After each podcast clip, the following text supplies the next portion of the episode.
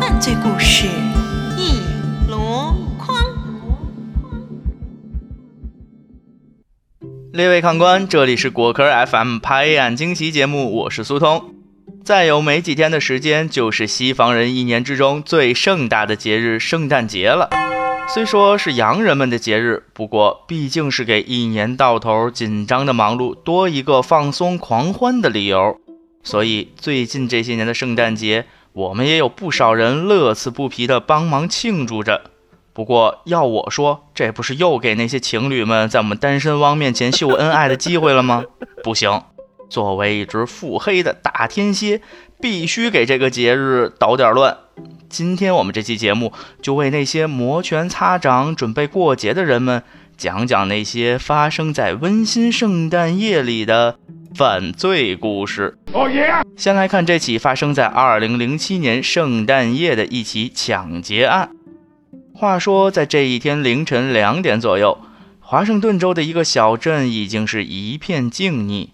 圣诞大餐吃过，大家都在用不同的方式享受着圣诞夜。突然，一个煞风景的劫匪闯进了三零五号高速公路旁的一家汽车服务站，挥舞着一把刀子，威胁说：“不给钱就杀人。”你说人家大过节的还加班，多辛苦，还赶上抢劫，这以后给多少加班费都不能干啊！哼不过，这个加油站的员工们倒是没有被他的威胁吓唬住。反而立即拨打了九幺幺报警电话。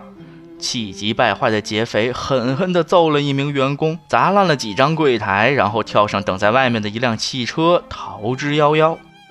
服务站的员工对赶来的警察说：“车上还有一名劫匪，车子是一九九九年款的红色本田雅阁。”警方随即对这个地区的车辆进行了搜索。员工们送走了警察叔叔，可算是喘了口气儿，以为这个不平静的圣诞夜终于能消停下来了。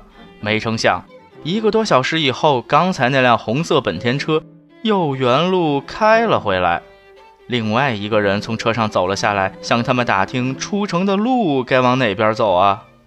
原来这二位劫匪迷路了，什么鬼？随后赶来的警察沿着劫匪离开的路线，一举将这两个路痴抓获归案。由此可见，认路是圣诞节里的一项必备技能。说到圣诞节，就不得不提圣诞老人。在我们大部分人的印象中，白胡子、红长袍，加上乐呵呵的笑容，坐着驯鹿拉的雪橇，在圣诞夜从烟囱悄悄进屋，给孩子们的袜子里塞上礼物。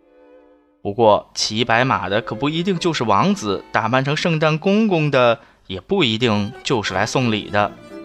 二零零九年十二月二十三日，一个圣诞老人就大摇大摆地走进了位于美国田纳西州的一家银行，和其他圣诞老人装束差不多，红袍子、白胡子，只是脸上多了一副墨镜。银行职员看他这副样子，估计是以为来取钱给孩子们买礼物的，便很有礼貌地请他摘下墨镜。不过，他从背上的大口袋里掏出来的却是一支手枪。劫匪命令职员们把钱放入他的口袋中，并且警告说，倘若有人敢塞进染料包的话，他就回来杀死所有的人。最终，这位贪婪的圣诞老人拎着沉甸甸的口袋扬长而去。而因为他这身装束在圣诞期间再常见不过了，监控录像也提供不了多少有用的线索。实际上，这种伪装伎俩并非他首创，早在1927年就有劫匪在德克萨斯州的一起银行抢劫案中用过这招了。当时，一名劫匪也是穿了一件应景的圣诞老人服来伪装自己。许多小孩真把他当成派发礼物的圣诞老人了，尾随着劫匪浩浩荡荡的就朝银行走去了。所以，情侣们上街看到圣诞老人时一定要小心，找他们要礼物时，他们很有可能掏出来枪对着你们哦。不过，其实圣诞节里最开心的并不是情侣们，而是那些熊孩子们，可以不用上课，可以堆雪人儿，还有漂亮的圣诞树和好多礼物，多棒的日子啊！要是还能去参加一个为期三天的圣诞节活动，和父母、老师一起享受豪华午餐，寻找隐藏在树丛里的礼物，还能和来自二十八个国家的大使们一起玩耍，顺便看场哈利波特的精彩表演，听上去是不是更棒了？至于票价嘛，只要区区十美元哦。喂，小朋友，你想的是不是太多了？这项活动听起来是这样的不可思议，简直就像是圣诞老人本人举办的一样。它使美国迈阿密各个学校的孩子们心动不已，纷纷央求父母去买票参加。